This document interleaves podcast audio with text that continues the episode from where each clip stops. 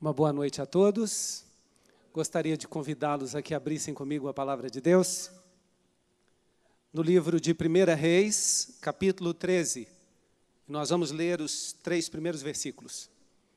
1 Reis 13, 1 a 3.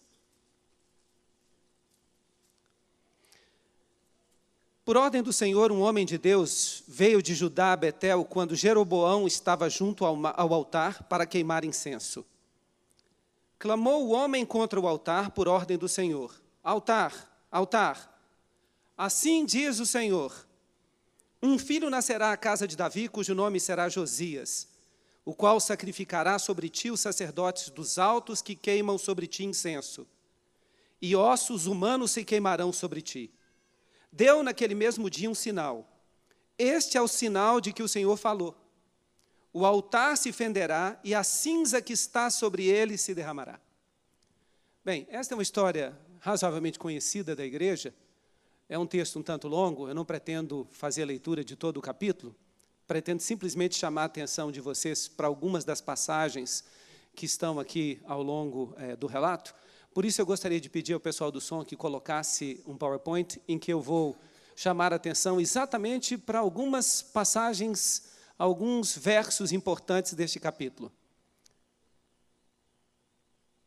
Bem, o que nós temos aqui é uma visita de um homem de Deus ao rei que estava em Betel, ao rei Jeroboão, e nesse encontro, então, nós temos algumas lições que nós vamos é, observar. Pode passar o primeiro slide. Bem, é, o rei Jeroboão, ele foi o primeiro rei de Israel. E como primeiro rei, ele tomou algumas medidas que não foram muito interessantes e que foram contrárias à vontade de Deus. Ele, por exemplo, mandou construir alguns altares e ele instituiu um, um sacerdócio paralelo, de modo que ele mesmo se tornou um sacerdote. É, por causa disso, então, este homem de Deus foi chamado a fazer uma visita ao rei Jeroboão, da parte de Deus. Ele saiu, então, de Judá e foi até a cidade de Betel para poder denunciar o rei Jeroboão, porque ele estava assumindo uma postura que era contrária à vontade de Deus. Então, o homem é, de Deus veio até Jeroboão. Deus o dirigiu ali. Foi Deus que o levou até aquele lugar. Ele o levou primeiramente com um propósito, o propósito de dizer que o procedimento de Jeroboão não era o mais correto, e ele também o levou ali para transmitir então essa mensagem ao rei, essa mensagem de oposição. Agora, quando o homem de Deus chegou até Betel, o que ele fez ali foi algo meio cinematográfico, porque ele fez um efeito especial. Se todo pastor pudesse ter um Steven Spielberg trabalhando do seu lado para fazer os efeitos especiais na igreja, seria difícil que alguém dormisse na hora do culto. Pois o homem de Deus, ele contou com esse efeito especial. Quando ele chegou ali e reprovou o rei, porque o rei estava numa conduta que ofendia a Deus, aconteceu alguma coisa com o altar que o rei havia erigido. O altar se fendeu, isso quer dizer que ele se dividiu ao meio, e ele se transformou em cinzas. Eu acho que nem o Steven Spielberg pensou nisso. Né? Fazer um altar se dividir ao meio e se tornar cinzas. E foi isso que aconteceu então com o homem de Deus. Naquele lugar, o rei então ficou bastante assustado com o que havia acontecido. Ele tentou impedir o homem de Deus que o homem de Deus pudesse atuar. Ele levantou a sua mão contra o homem de Deus, mas a verdade é que a sua mão se, se tornou seca e ele não pôde deter o homem de Deus naquilo que Deus o havia ordenado a fazer. Bem, quando o rei Jeroboão percebeu que ele não poderia deter o homem de Deus, então ele passou para uma outra estratégia, uma estratégia diferente daquela que ele havia primeiramente tentado, que era o uso da violência. Quando ele percebeu que usar a violência não era suficiente, então ele apelou para três coisas diferentes. Ele fez ofertas ao homem de Deus. A primeira oferta foi que ele ofereceu repouso. Uma pessoa que faz uma longa viagem para um determinado lugar, essas pessoas sabem como é cansativo fazer uma viagem. Alguns pastores estão aqui porque vieram para o curso do mestrado, devem ter feito viagens. É verdade que hoje em dia, com a ajuda do avião, as viagens se tornaram menos cansativas. Mas ainda assim, alguns de nós viajamos muito e por isso nós sentimos então o efeito da viagem, o efeito do jet lag, o efeito do fuso horário, o efeito da mudança de clima. E esse homem de Deus havia viajado de Betel até de Judá até Betel, e chegando ali então, ele estava cansado. E o rei ofereceu para ele repouso, o rei também ofereceu refrescos, o rei ofereceu para ele recompensas. Então o rei estava decidido a impedir que o homem de Deus realizasse a obra para a qual Deus o havia chamado. E por isso ofereceu tantas coisas. Próximo slide, por favor.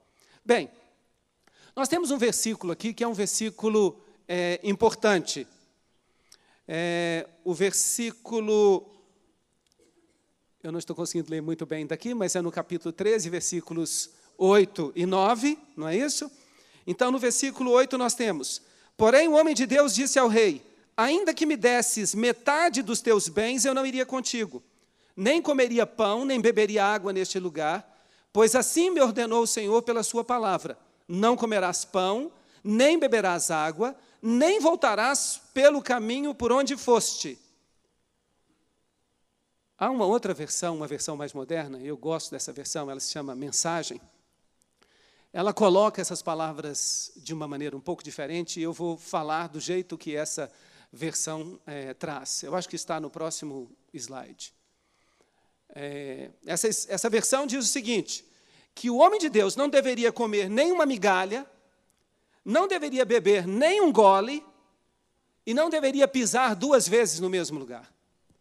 Essa é a vontade de Deus para aquele homem, para aquele homem a quem Deus havia chamado para uma tarefa.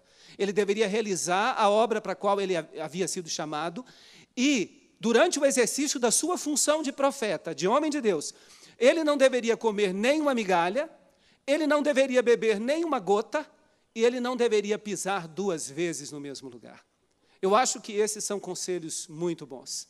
Esses são conselhos dados por Deus a este homem, profeta, pastor, pregador, que foi chamado para a realização de uma obra. Não comer nem uma migalha, não beber uma gota, nem uma gota e nem pisar duas vezes no mesmo lugar. É, como homem de Deus, como profeta, como pastor, como pregador, eu tenho tentado aplicar esses conselhos à minha vida. Para vocês terem uma ideia, Faz mais de 30 anos que eu sou vegetariano.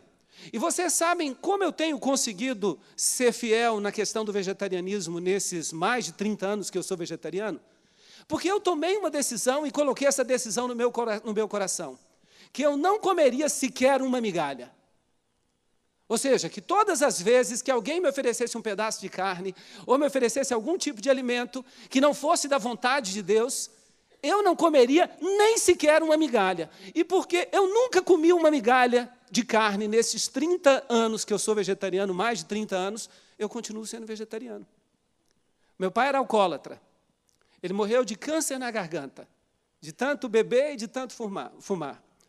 Nos últimos meses da vida dele, eles removeram o seu esôfago e ele não podia se alimentar. A comida tinha que ser introduzida diretamente no seu estômago. Foi uma morte muito triste, muito dolorosa. E eu vi o meu pai alcoólatra, eu cresci no, no meio das garrafas. Meu pai, nos primeiros anos da minha vida, quando ele ainda estava com a família, antes de nos abandonar, quando eu tinha oito anos de idade, ele era dono de um bar. E eu cresci naquele bar. E eu via as pessoas bebendo todos os dias. Eu via as pessoas ficarem naquele bar até tarde da noite. Mas vocês sabem, porque sendo filho de um alcoólatra, eu nunca me tornei um alcoólatra. Vocês sabem qual é o segredo? é porque a minha vida inteira eu disse e coloquei no meu coração: eu não vou tomar nenhuma gota. E porque na minha vida inteira eu não tomei nenhuma gota de álcool, eu não me tornei alcoólatra. Eu nunca bebi. Eu nunca cedi aos apelos do vício. Porque no meu coração, colocado pelo, por, pelo meu Deus, estava o desejo de que na minha vida eu não beberia nenhuma gota e não bebi. Porque Deus colocou no meu coração, Deus me chamou para ser um homem de Deus, um profeta, um pregador, e Ele colocou no meu coração o desejo de não beber nenhuma gota, não comer nenhuma migalha, não beber nenhuma gota e não pisar duas vezes no lugar onde eu soubesse que ali residia a tentação. Não pisar duas vezes num lugar onde eu soubesse que o nome de Deus não era exaltado. Não pisar duas vezes num lugar onde eu soubesse que o nome de Deus não era respeitado. E por quê? Eu não comi nenhuma migalha, não bebi nenhum gole e não pisei duas vezes no mesmo lugar. Deus me tem conservado nesse ministério faz tantos anos. Essa foi a vontade de Deus para aquele homem de Deus. Esse era o desejo de Deus para aquele profeta e pregador que ele não comesse nenhuma migalha, que ele não bebesse nenhum gole e nenhuma gota e que ele não pisasse duas vezes no mesmo lugar. Mas o que será que aconteceu com o homem de Deus? Qual foi a reação do inimigo? Porque todas as vezes que Deus chama um homem de Deus, todas as vezes que Deus chama um pregador, um pastor, um evangelista, alguém para realizar a obra de Deus, todas as vezes que Deus coloca no coração de uma pessoa que essa pessoa deve dedicar a sua vida a servi-lo, há sempre uma reação no inimigo. Aquele rei havia tentado, o rei havia tentado, o rei havia tentado com repouso, refrescos e recompensas. Havia tentado com violência. Essas coisas não funcionaram. Mas o inimigo tinha um outro plano.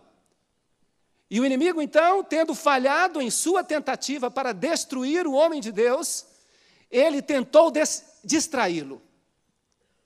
O inimigo tentou distrair o homem de Deus. E enviou até ele um velho profeta. É isso que está escrito nos versos 11 a 14.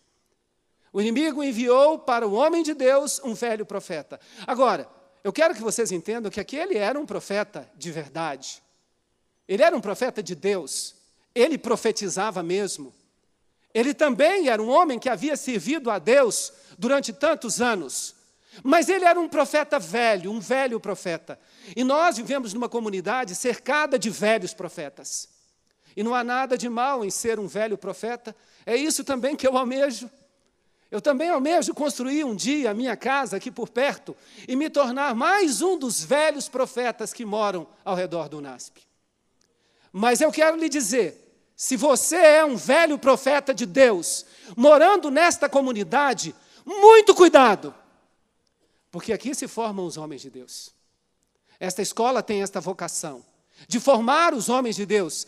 E quem sabe um velho profeta desocupado e sem ter o que fazer, pode se colocar no caminho de Deus, enquanto ele quer que o homem de Deus realize a sua obra. Então, se você é um velho profeta, não se ufane disso. Não se sinta confortável. Não se sinta protegido, porque os velhos profetas também caem. E este velho profeta caiu. E o mais impressionante nesta história é que não há sequer uma razão para que isso acontecesse. Não há uma lógica no que vai acontecer. Esse velho profeta, sem que nada o motivasse, sem receber nenhuma ordem de Deus, sem buscar qualquer recompensa para si mesmo, sem buscar qualquer tipo de ganho para si mesmo, ele sai do seu caminho e vai corromper o homem de Deus. O velho profeta faz isso e o encontra. E ali diz a palavra de Deus que com insistências e com ilusões, insistências, porque não foi só uma vez que o velho profeta falou com o homem de Deus, foram várias vezes. E resistir à tentação uma vez, talvez seja algo humano. Mas quando essa tentação é insistente e repetida, isso se torna mais difícil para que as pessoas a resistam. E o que aconteceu foi que esse homem de Deus ouviu o primeiro apelo, ouviu o segundo apelo, e então o velho profeta disse para ele: Um anjo me disse. E aquele homem de Deus se esqueceu que Deus falava com ele. Deus falava com aquele homem de Deus, porque Deus fala com os homens de Deus. Ele falava, foi o próprio Deus que o havia dirigido àquela cidade para realizar aquela obra. E depois do pecado do homem de Deus, o próprio Deus vai repreendê-lo. Mas aquele homem tinha no seu coração, aquele homem de Deus que realizava a obra de Deus, ele não estava completamente decidido, ele estava dividido. Ele sentia no seu coração os apelos para o mundo. E porque ele sentia no seu coração os apelos para o mundo, ele não resistiu àquela aprovação. Ele não resistiu. E quando aquele velho profeta falou para ele, um anjo me disse, ele acreditou. Aquilo que a violência não havia conseguido, aquilo que o suborno não havia conseguido, a vaidade, o desejo, as ilusões, as insistências, essas coisas derrubaram o homem de Deus. E ele deu crédito. E depois de insistir com o homem de Deus, depois de o velho profeta dizer a ele que ele podia vir à sua casa e ali ele comeria alguma coisa, ele beberia alguma coisa, e ele poderia passar pelo mesmo trajeto seguro que ele já havia feito uma vez, o trajeto conhecido, o trajeto que havia sido feito várias vezes já, o trajeto padrão. Então, ele cede e vai à casa do velho profeta. E aquele homem que não devia comer nenhuma migalha, que não devia beber nenhuma gota, que não devia pisar duas vezes no mesmo lugar, ele se esquece disso tudo por causa da insistência, por causa das ilusões, e ele vai seguindo a influência daquele velho profeta. Quão poderosa é a influência dos velhos profetas. Aquele jovem foi atrás do velho profeta. E vejamos então no próximo slide o que acontece. Bem, o que acontece então a seguir, depois de o inimigo tentar destruí-lo com influências, insistências, ilusões, é que nós temos uma ordem de Deus dada a ele no versículo 9, e nós temos esse homem de Deus desobedecendo essa ordem de Deus no versículo 19. Vocês já imaginaram?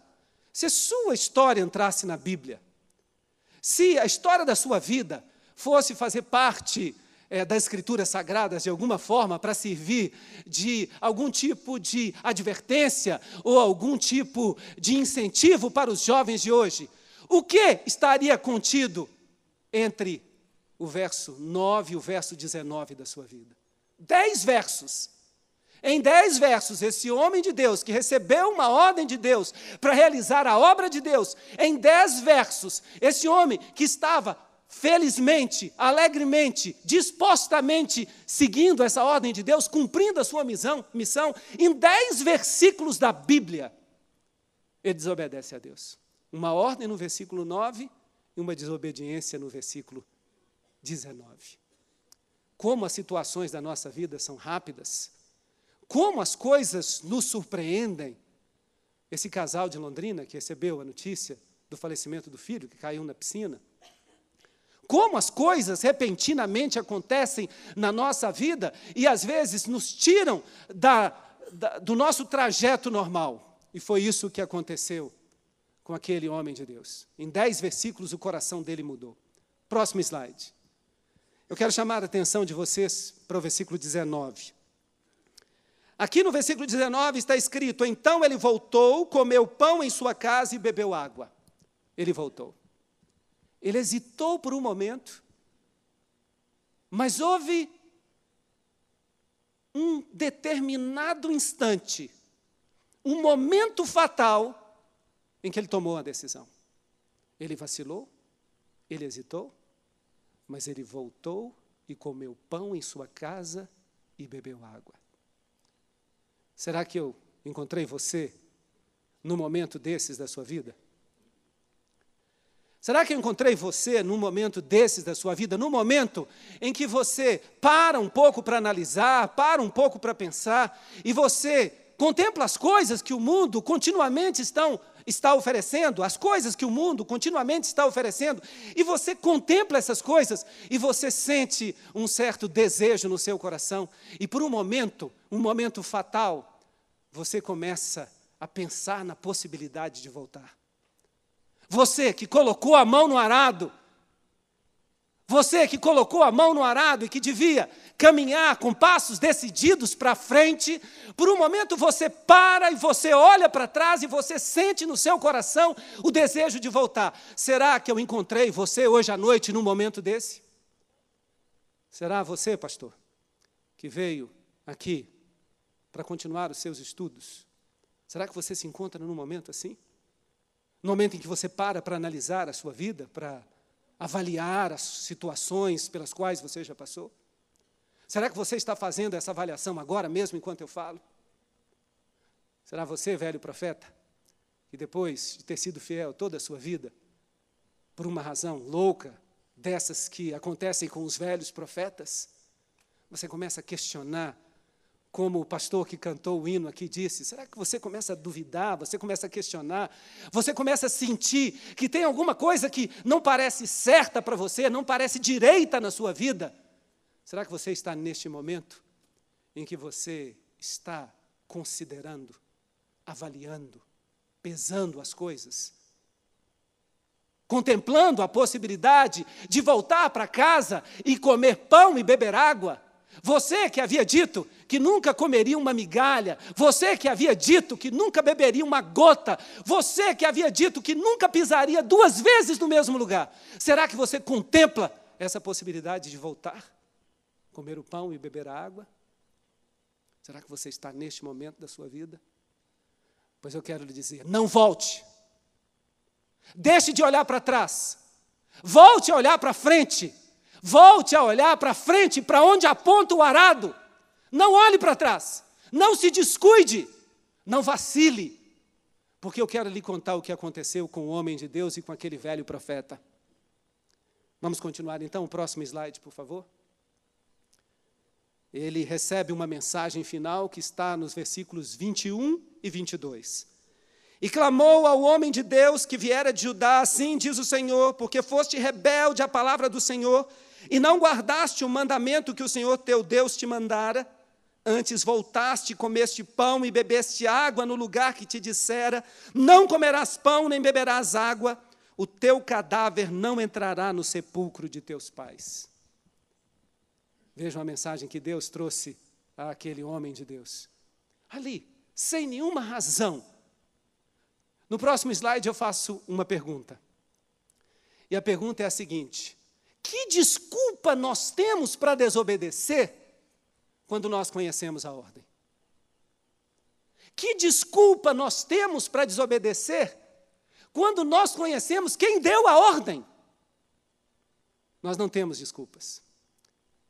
Quando a palavra de Deus nos fala, é a voz do nosso Pai que nós escutamos. Nós conhecemos esta voz.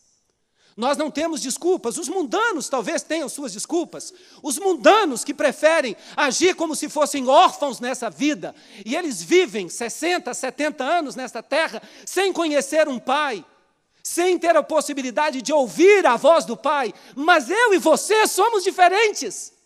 Nós ouvimos essa voz. Ela fala ao nosso coração. Nós não temos desculpas. Nós não temos desculpas porque nós conhecemos a ordem e, mais do que isso, nós conhecemos quem nos deu a ordem. É a voz do nosso Pai. Que desculpa para desobedecer. Quando nós conhecemos a ordem, e quando nós conhecemos quem nos deu a ordem, e quando nós sabemos que essa é a voz do Pai, do meu Pai, do nosso Pai. Ele não tinha desculpas. Próximo slide. E aí aconteceu o que está relatado nos versículos 24 a 30. Ele saiu caminhando e ele se deparou com um leão. Vocês conhecem a história, e talvez vocês estejam dizendo, pastor, eu estou seguro, porque eu, sendo homem de Deus, não vou me encontrar com um leão. Pois eu quero lhe contar a história de um amigo meu, Emanuel de Jesus Saraiva, talvez alguns o conheçam. Meu amigo, pastor também. Foi meu chefe durante muito tempo, enquanto ele era diretor do ENA, eu era professor ali. O pastor Emanuel de Jesus Saraiva estava comportando numa cidade do interior de Pernambuco, ele, que é de, do Maranhão, estava comportando no interior de Pernambuco, e um dia, alegremente, quando virou a esquina, ele deu de cara com um leão. O que você faria se você se deparasse com um leão? Eu quero lhe dizer que o homem de Deus não está vacinado contra leões. Ele não está vacinado contra leões porque aquele leão matou o homem de Deus. A gente sabe disso. Então, só ser um homem de Deus não significa que nós estejamos livres dos leões. Mas o pastor Emanuel de Jesus Saraiva se deparou com um leão ali no interior de Pernambuco, um leão que havia fugido de um circo, e quando os dois se depararam, um cara a cara com o outro, um olhando nos olhos do outro, o pastor Emanuel de Jesus Saraiva me contou que ele ficou tão preocupado com aquele leão, ele ficou tão intimidado por aquele leão que não lhe sobrou forças para fazer nada mais a não ser soltar um grito terrível, um berro assustador. E o leão ficou tão assustado com aquele berro assustador que ele saiu correndo. Ah, se a nossa vida fosse assim, não é? Ah, se quando nós nos deparássemos com os nossos problemas, com os leões da nossa vida, ah, se quando nós fizéssemos aquele teste e ele indicasse que nós estávamos com câncer, ou com alguma outra doença qualquer, ou se nós recebêssemos a notícia que fomos demitidos, ou que perdemos um ente querido, ah, se nós pudéssemos resolver todas essas coisas com um berro assustador. Seria muito bom, muito fácil. Mas nem sempre é assim. E no caso do homem de Deus, ele foi morto pelo leão. Próximo slide. Ele foi morto pelo leão. Está escrito isso nos versículos 24 a 30. O versículo 29 especificamente diz: Assim o profeta levantou o cadáver do homem de Deus, colocou em cima do jumento e o levou de volta à cidade para o chorar e enterrar. O homem morreu. O homem de Deus morreu. Porque homens de Deus também morrem. Ele morreu. E vocês estão vendo ali, eu sei que o slide não é muito bom, é a figura de um gato, de cabeça para baixo. E ali está escrito: são os efeitos da lei da gravidade. É isso que acontece com quem desafia os efeitos da lei da gravidade. Porque a gente pensa que o gato sempre cai em pé, não é isso? Não existe essa história de que o gato sempre cai em pé. Mas esse gato caiu e não caiu em pé. E um fotógrafo tirou a fotografia e registrou, dizendo: Aqui está o que acontece com alguém que desafia a lei da gravidade. Porque o universo de Deus é assim, e o universo espiritual de Deus também é assim. E todas as vezes que nós desafiamos a ordem de Deus, e todas as vezes que nós colocamos o nosso coração fazer a nossa própria vontade em vez da vontade do Pai, acontece conosco aquilo que naturalmente é o efeito da lei da gravidade, e nós caímos. E as, as pessoas se surpreendem que caiamos. Mas como elas podem se surpreender se nós estamos simplesmente desafiando os efeitos da lei da gravidade e sofrendo as suas consequências? E é por isso que eu digo aos homens de Deus e às mulheres de Deus que estão aqui hoje: não desafiem a gravidade. Sigam a vontade de Deus para a sua vida. Porque se você resolver desobedecer, se você fizer aquilo que você sabe que não é parte da vontade de Deus para a sua vida, você vai cair. Esse é o efeito da lei da gravidade. E eu quero mostrar para vocês que esse efeito nem sempre é previsível. Próximo slide, por favor. Bem, nós temos aqui a desobedi desobediência do homem de Deus. A ordem de Deus no verso 19, a desobediência de, do homem de Deus no verso 19 e o sepultamento do homem de Deus no verso 29. Parece que nesta história as coisas acontecem de 10 em 10 versículos. Versículo 9, a ordem de Deus. Versículo 19, a desobediência a Deus. E é isso mesmo que acontece. Quando Deus nos dá uma ordem, nós somos confrontados. Ou obedecemos ou desobedecemos. Mas se nós desobedecemos, nós também somos confrontados com uma consequência. Próximo slide.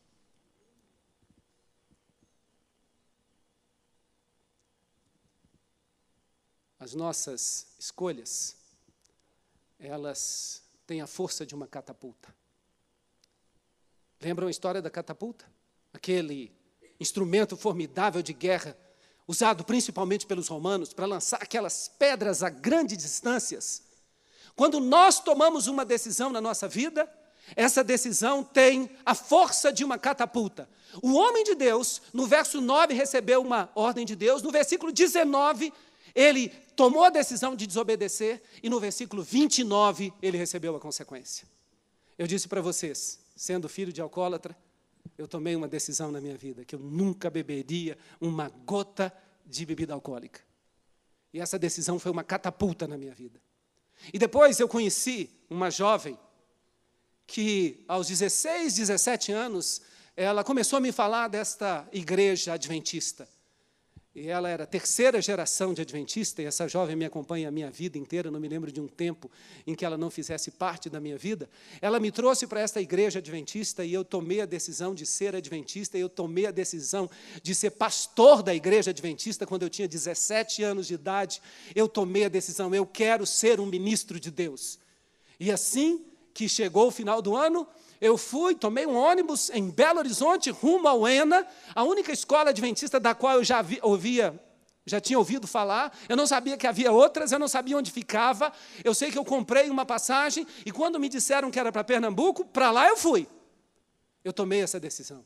E essa decisão foi como uma catapulta na minha vida uma catapulta que me lançou a uma distância extraordinária que eu jamais teria conseguido trilhar com os meus próprios pés e com as minhas próprias forças. E por causa desta decisão, desse impulso de catapulta na minha vida, eu já tive a oportunidade de ministrar milhares de aulas ao longo desses anos, de testemunhar a milhares de jovens e de pregar centenas de sermões falando sobre a vontade de Deus para a vida das pessoas as nossas decisões somos, são, são como catapultas.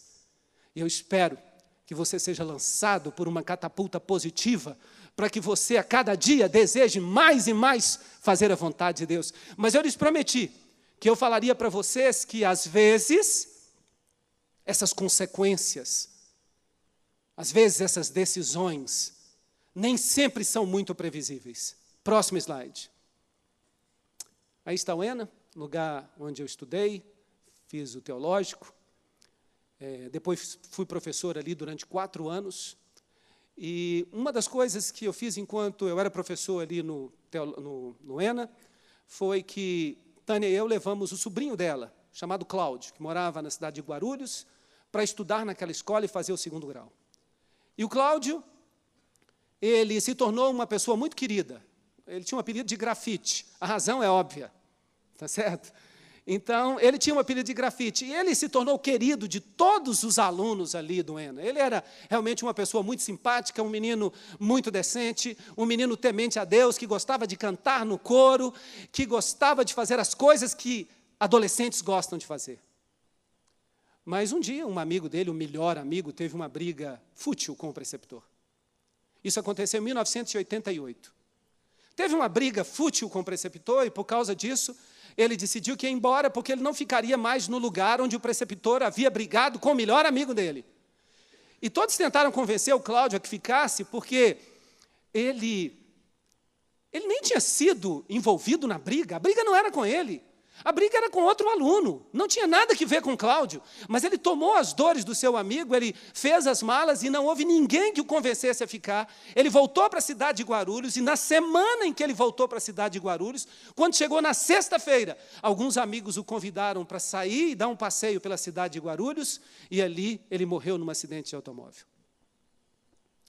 Uma outra história, rápida. Próximo slide.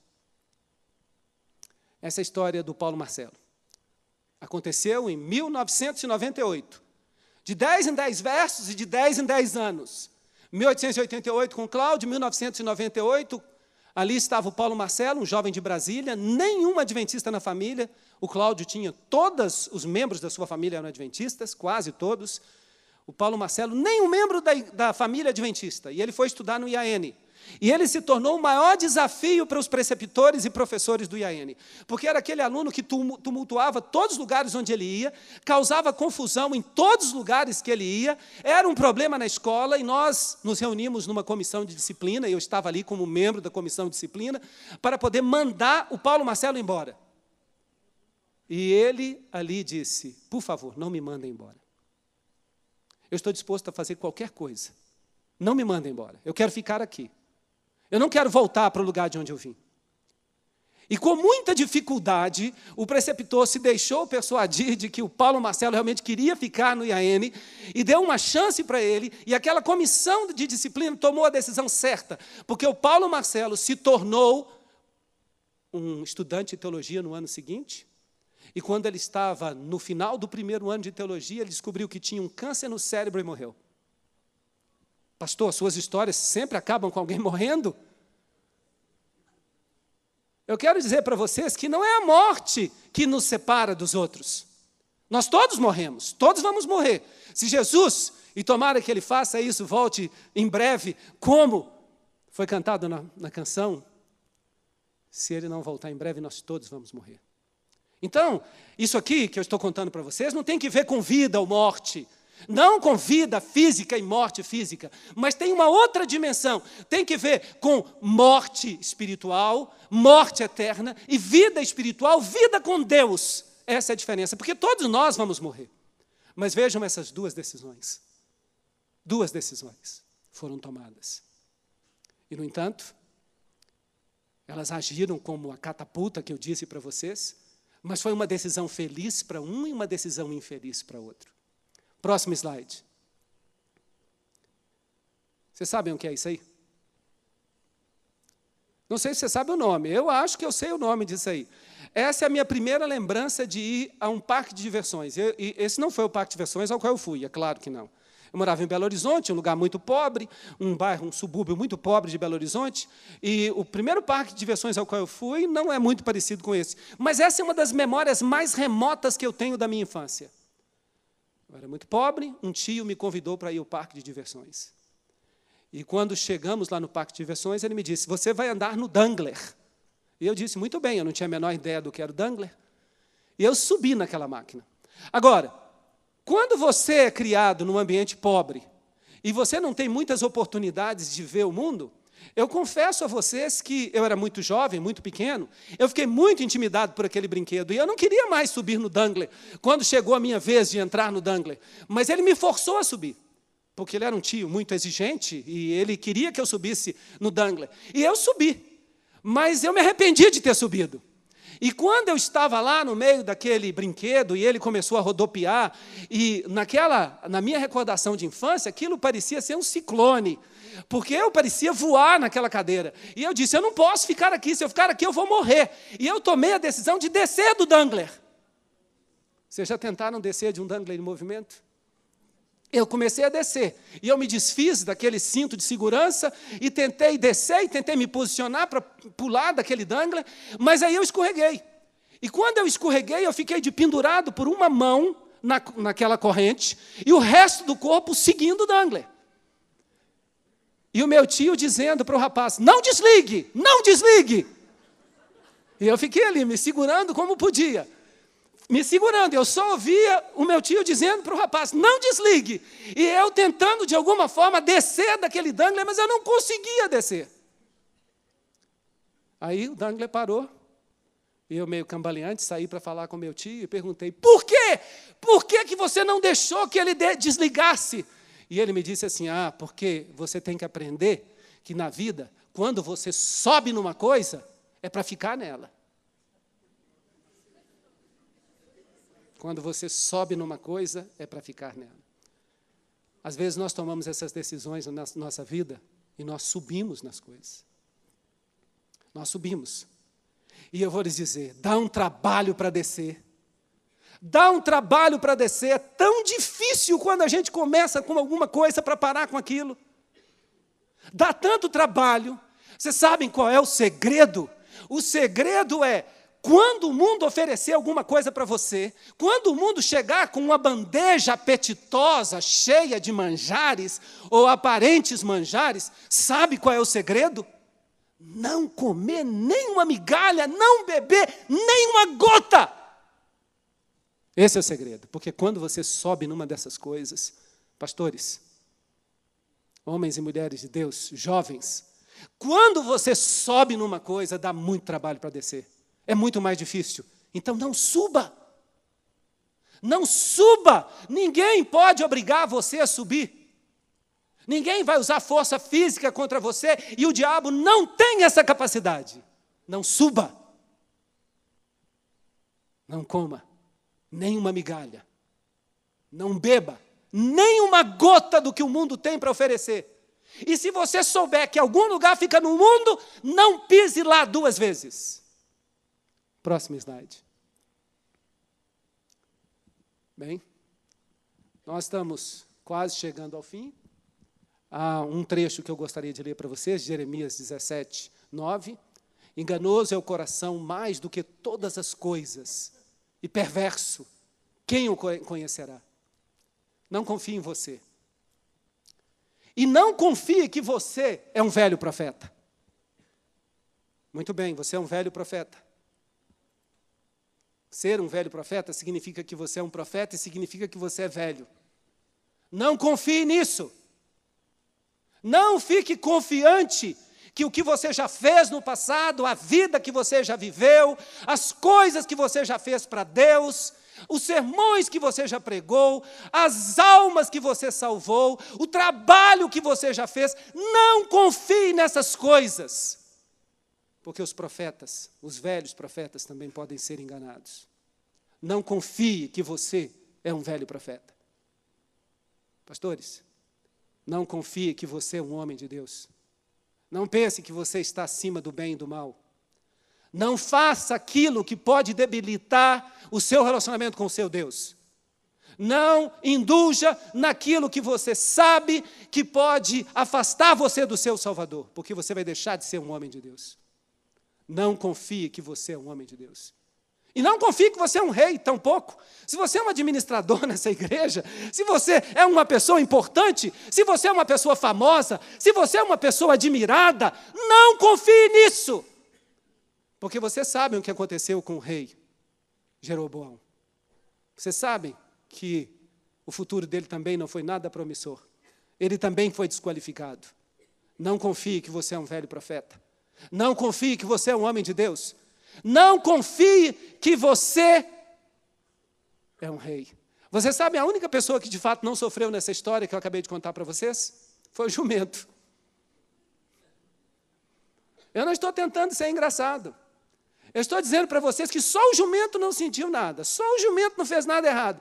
Ele obedeceu a ordem de Deus, Deus falou isso e ele fez, Deus falou aquilo e ele fez, e ele carregou o homem de Deus para um lado e depois carregou o cadáver do homem de Deus para o outro, e a gente não consegue encontrar nada errado que o jumento fez. Ah, eu prefiro ser um animal irracional. Eu prefiro ser qualquer coisa que me coloque sempre sob os cuidados de Deus. Eu não quero andar na minha própria sabedoria. Eu não quero andar na minha própria inteligência. Eu não quero andar ou trabalhar no meu próprio talento. Eu quero me colocar nas mãos de Deus a cada dia. Porque a gente não pode confiar nessas coisas. Acho que agora vem o último slide. Enganoso então é o coração mais do que todas as coisas e perverso, quem o conhecerá? Mas lembrem-se, maior é Deus do que o nosso coração. E Ele pode tomar conta de nós. E esse é o desafio que eu faço para vocês nesta noite. Continuem se entregando diariamente a Deus. Continuem rejeitando as coisas que o mundo oferece. Nem uma migalha, nem uma gota Continuem rejeitando essas coisas. Não se ufanem de que vocês são velhos profetas, homens de Deus, reis, rainhas, ou seja lá o que for. Confie apenas que Deus pode conduzir você. Entregue-se na mão dele. Sempre tome as decisões que coloquem você do lado de Deus. Porque essas decisões são, são como, como catapultas. Eu lhes digo, essas decisões são como catapultas, eu sei disso porque eu já experimentei isso na minha vida. Essas decisões nos colocam cada vez mais perto de Deus. Sempre tomem esse tipo de decisão. Que Deus nos abençoe a todos nesta noite, em nome de Jesus. Amém. Vamos levantar para a oração final?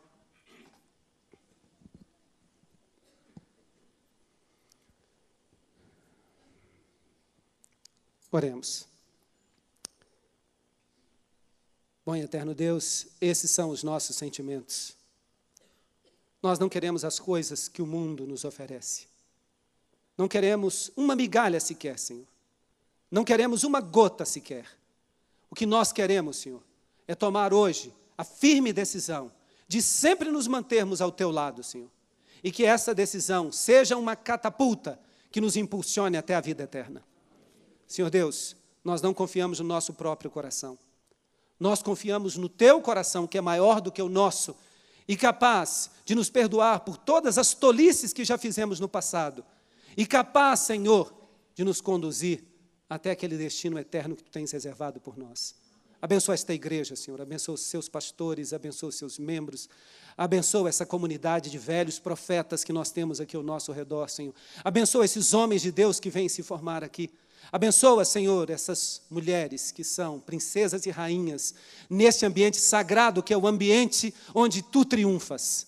Senhor Deus, conduze-nos a todos, que nós tenhamos a oportunidade de um dia nos encontrarmos numa grande reunião celestial.